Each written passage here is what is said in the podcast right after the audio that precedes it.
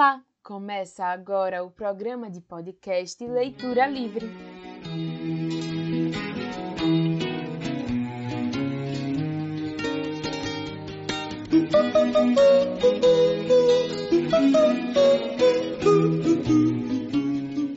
O Leitura Livre é o seu programa de podcast de debates sobre obras que são de leitura imprescindível.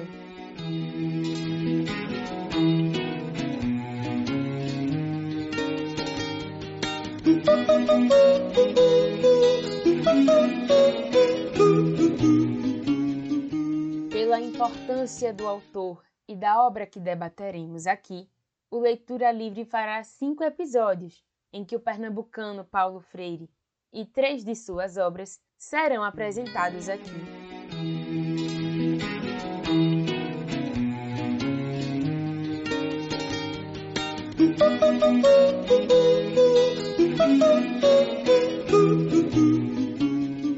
Paulo Freire, Pedagogia do Oprimido, é o terceiro episódio da série.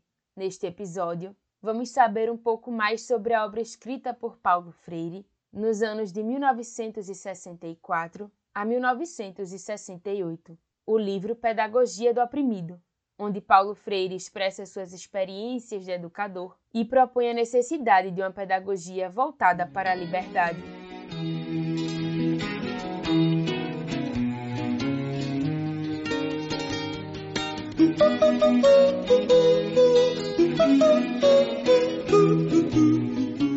Pedagogia do Oprimido foi escrito nos cinco anos em que Paulo Freire ficou exilado, na época da ditadura militar brasileira, e nos traz uma proposta de uma pedagogia humanizada, voltada para a libertação dos indivíduos. O livro é dividido em quatro capítulos, e antes de dar início a eles, Paulo Freire inicia com uma parte intitulada Primeiras Palavras, que é chamada por ele de uma introdução à pedagogia do oprimido, que é o resultado das observações realizadas por ele nestes cinco anos de exílio. Entre o que se foi observado está o que ele vai chamar de o medo da liberdade, onde a criticidade e a conscientização pode levar as pessoas a um caminho destrutivo, a uma desmoronação total de seus mundos. Na verdade, a conscientização é um caminho de transformação histórica. A radicalização é alimentada pela criticidade e os envolve no processo de transformação da sociedade, e por isso a pedagogia do oprimido é uma tarefa radical. A primeira parte do livro, intitulada de Justificativa da Pedagogia do Oprimido, fala que os indivíduos se veem como problemas que pouco se sabe a respeito, e ao reconhecerem que pouco sabem de si mesmos, buscam por saber mais. A sua humanização é a problemática central, e constatar isso implica em reconhecer a desumanização. E ambas são possíveis aos indivíduos que são inconclusos e estão cientes disso. A luta pela humanização não teria sentido se a desumanização fosse um destino dado, e não o resultado da violência gerada pela opressão. Esta primeira parte está dividida em outras subpartes. A primeira delas é a contradição opressores-oprimidos, sua superação, onde ele inicia falando como a violência dos opressores também os desumaniza. A inferiorização leva os oprimidos a lutar contra quem os coloca neste lugar, a lutar pela recuperação de sua humanidade. A libertação se chega através do reconhecimento e do conhecimento da necessidade de lutar por ela. Esta luta será um ato de amor contra a violência dos opressores. A grande tarefa humanizadora dos oprimidos e a grande tarefa humanizadora dos oprimidos é lutar pela liberdade, pela sua e pela dos opressores. A pedagogia do oprimido é aquela forjada com ele e não para ele. Quase sempre, no início dessa busca pela liberdade, os oprimidos tendem a se colocar no lugar do opressor, acabam aderindo e admirando este lugar. Os oprimidos estão na luta entre serem eles mesmos e serem o outro que se apoderou deles. A luta está em conseguirem se libertar da consciência do outro. O autor também nos traz que a libertação é um parto, onde dela nasce um novo indivíduo livre, o opressor precisa se entender enquanto opressor e lutar para a transformação da realidade. É necessário que haja a transformação objetiva da atitude opressora. Paulo Freire diz que a pedagogia do oprimido é a pedagogia dos seres humanos que buscam lutar por sua libertação. Esta não é uma prática dos opressores, esta é uma prática humanista e libertadora. A segunda subparte deste primeiro capítulo é a situação concreta de opressão e os opressores. Nela, Freire nos traz que para os opressores tudo o que não esteja de acordo com seus antigos direitos vai ser visto como uma forma de oprimi-los. Para eles, as demais pessoas são coisas e apenas eles são humanos, e assim se constituem como classe dominadora e tendem a transformar tudo ao seu redor em objetos de seu domínio, desde a terra até os seres que habitam nela. Com esse sentimento de posse, se convencem de que podem transformar tudo com seu poder de compra sob um ponto de vista materialista da existência, onde o importante é ter e sempre ter cada vez mais, às custas daqueles que têm menos, e cada vez menos ou que não têm nada. Ser é igual a ter, e é sob essa perspectiva que a humanização se torna uma coisa que eles podem possuir exclusivamente. Já os oprimidos são vistos como seus inimigos, que querem tirar deles esse direito. Por isso, precisam observá-los, vigiá-los, controlá-los, coisificá-los. Para dominá-los, os opressores matam a vida, se apropriam da ciência, das tecnologias, e ao passarem para a condição de explorado, vão levar consigo seus preconceitos e marcas, entre elas a desconfiança ao outro, de que eles não são capazes de pensar, de querer e de saber da forma certa. E para que haja as mudanças revolucionárias, é necessário, antes de tudo, crer no povo. Na terceira subparte, intitulada A Situação Concreta de Opressão e os Oprimidos, vemos que é na convivência com os oprimidos e se compreendendo enquanto parte deles que se pode perceber sua forma de viver e de pensar. Uma dessas compreensões é a dualidade, onde os oprimidos hospedam e vivem à sombra dos pensamentos opressores. Em certo momento, há uma atração pelo opressor e pela sua vida. Os oprimidos querem parecer com ele, o imitar e o seguir, pois de tanto ouvirem falar de si mesmos com desprezo, assumem uma postura de desvalorizados, se colocam no lugar de que não sabem, enquanto valorizam e tratam como superiores os opressores, até que os oprimidos se conscientizem da opressão ficam passivos a ela, presos em uma relação de dependência. A quarta subparte é intitulada Ninguém liberta ninguém, ninguém se liberta sozinho. Os homens se libertam em comunhão.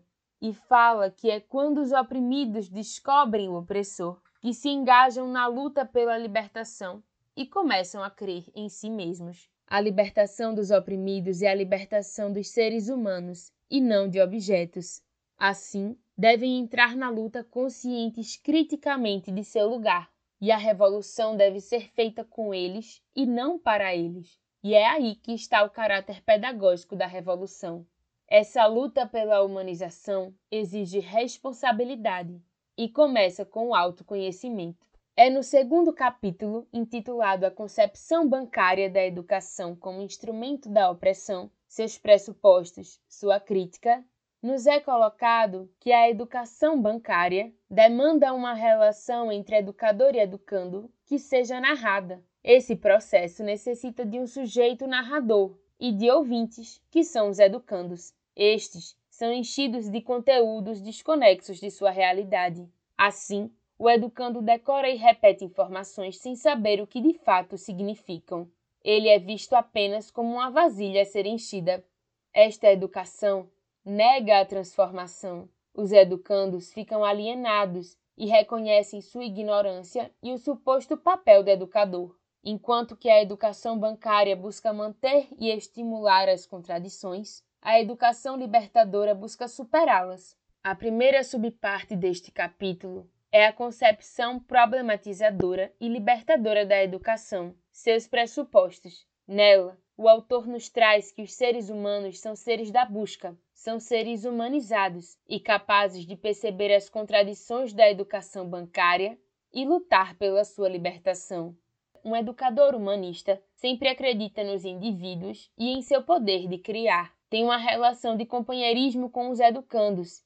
A segunda subparte é intitulada A Concepção Bancária e a Contradição Educador-Educando. A concepção bancária dificulta o pensar autêntico.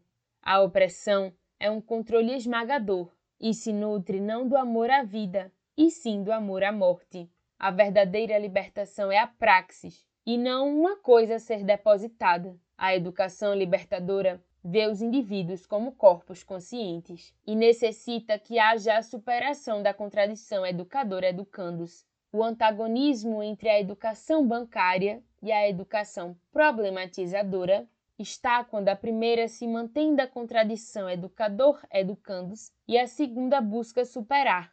Já nesta subparte intitulada Ninguém educa ninguém, ninguém educa a si mesmo, os homens se educam entre si, mediatizados pelo mundo. Percebemos que a educação problematizadora rompe com a contradição entre educador e educandos e faz isso através do diálogo.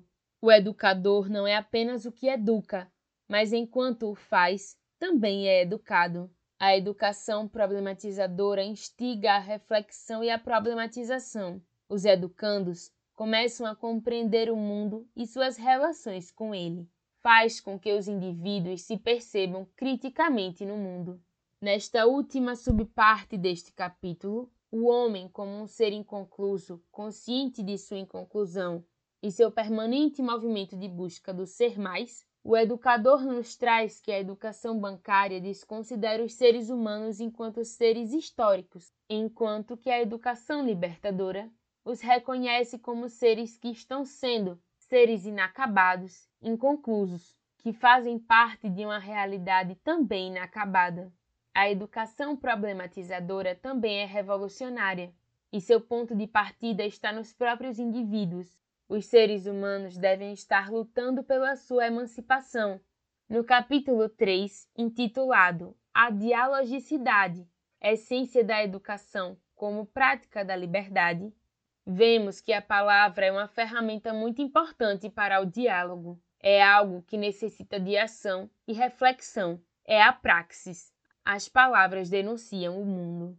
E ser humano e existir é falar do mundo é transformá-lo. Assim, o diálogo é um direito de todos, é pronunciar o mundo. Nesta subparte deste capítulo, intitulada Educação Dialógica e Diálogo, nos fica explícito que se não há amor ao mundo e aos seres humanos, não há diálogo. Paulo Freire nos diz que o amor é diálogo, é um ato de coragem, e por isso não é dominação, o ato de amor está no compromisso com a liberdade. E também não há diálogo se não há humildade. A pronúncia do mundo não é arrogante e necessita de que se tenha fé nos seres humanos, naquilo que podem fazer e refazer, naquilo que podem transformar. O diálogo é horizontal, é baseado na confiança entre os seres humanos, é algo que os torna companheiros na jornada de pronunciar o mundo e também pressupõe esperança, nos levando a uma constante busca. E por fim, não há diálogo sem o pensamento crítico, sem aceitar a dicotomia entre homem e mundo. E sem o diálogo não há verdadeiramente a educação. Nesta segunda subparte, o diálogo começa na busca do conteúdo programático. Vemos que o diálogo não se inicia no encontro pedagógico entre educador e educando, mas que começa no conteúdo programático da educação, quando se pensa no conteúdo do diálogo. Para o educador educando, o conteúdo programático é a sistematização dos elementos. A realidade é transformada por eles e com os outros. Já a educação bancária eficientemente é utilizada pelas elites, que buscam apassivar os sujeitos, os transformar em vasilhas vazias, as enchendo de medo da liberdade. O humanismo está em que os oprimidos tomem consciência da dualidade que estão vivendo e que os impede de ser verdadeiramente. E por isso não se recebe resultados positivos de uma visão de mundo que se constitui na invasão cultural. Já nesta terceira subparte, intitulada As Relações Homens-Mundo, os temas geradores e o conteúdo programático desta educação, Paulo Freire nos coloca que, a partir da atualidade, da reflexão e de sua existência, é que se organiza o conteúdo programático da educação, onde se deve dialogar sobre o mundo de acordo com a realidade de todos os inseridos nesse processo. Para isso, necessita-se conhecer a linguagem e o pensar destes, e os temas geradores são parte desse processo. A educação deve ser problematizadora e reconhecer a interação. A busca por este tema está na consciência e na criticidade de cada indivíduo, baseado na relação entre o ser humano e o mundo. Investigar o tema gerador é investigar a realidade dos indivíduos, seu pensar, seu atuar, sua praxis. Nesta última subparte deste capítulo, a significação conscientizadora da investigação dos temas geradores, o autor nos traz que a investigação não deve fazer os sujeitos de objetos, pois ela se dá no campo humano e não deve ser um fazer mecânico. A investigação deve ser pedagógica, se constituir na comunicação, no investigar o próprio pensar do povo, e por isso não pode ser feita alheia a eles, e sim com eles. Quanto mais investigamos junto a ele, mais nos educamos e vice-versa. Por isso, o conteúdo não é estático e está sempre se ampliando. Assim, educar e investigar acabam por ser momentos de um mesmo processo. No quarto e último capítulo, intitulado A Teoria da Ação Antidialógica, o autor nos traz que os seres humanos são seres da praxis, da ação da reflexão e da transformação do mundo. A praxis dominadora se opõe à praxis revolucionária. Para dominar, é negada às massas a praxis verdadeira e lhes é posta a necessidade de se adaptar à realidade do dominador. O pensar revolucionário, diferente de um pensar dominador, é companheiro e não superior. A teoria da ação antidialógica e suas características a conquista, dividir para manter a opressão, a manipulação e a invasão cultural, é um subcapítulo que é dividido em quatro partes. A primeira é a conquista, e nela o autor fala sobre como a antidialogicidade vem da necessidade do opressor de conquistar, de dominar os oprimidos e seus pensamentos. A segunda parte é dividir para manter a opressão. Nela, vemos que é necessário que as minorias sejam divididas para que os opressores se mantenham no poder. Já na terceira parte, chamada manipulação, percebemos que esta é uma outra característica antidialógica e que é através dela que as elites dominadoras convencem as massas populares de seus objetivos.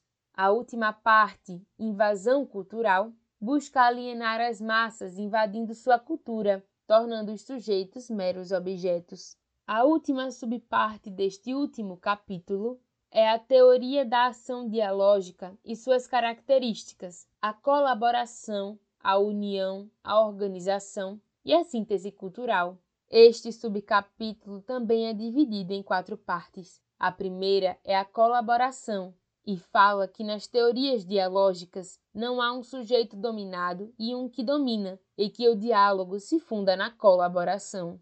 A segunda parte, Unir para a Libertação, o autor nos traz que nas teorias dialógicas existe a união dos oprimidos visando a libertação.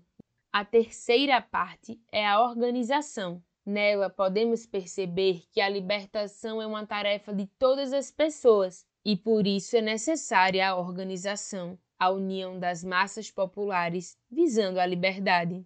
A quarta e última parte é intitulada Síntese Cultural, onde vemos que toda ação cultural age sobre a estrutura social. Se esta age a favor da dominação, busca mantê-la como está, e se age a serviço da libertação humana, visa transformá-la.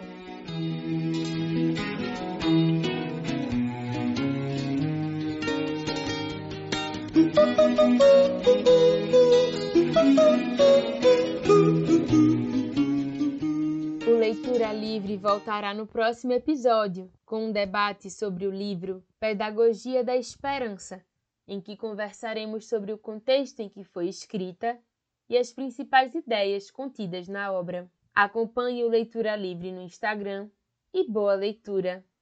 Nos encontramos na próxima semana aqui no Leitura Livre. Até lá! Estamos esperando por você!